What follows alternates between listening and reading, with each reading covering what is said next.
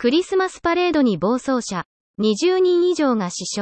ウィスコンシン州ウォキ省で21日、ホリデーパレードの集団に SUV が突っ込み、人々を次々と跳ねる事件が発生した。警察の発表によると、20人以上が負傷した。被害者には子供も含まれており、死者が出たとしている。人数は明らかにしていない。ウォキ省は、ウィスコンシン州南東部にある人口7万人ほどの都市。ミルウォーキー都市圏に含まれる。イベントは、今年で58回目を迎えるクリスマスパレードと呼ばれるもので、現地時刻の午後4時から6時にかけて開催を予定していた。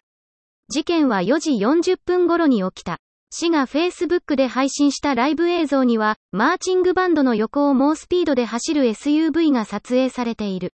また、パレードのルートに沿った建物の上階から撮影されたとみられる映像には、SUV が太鼓などを抱えたマーチングバンドの後方から人々を跳ねながら直進する様子が確認できる。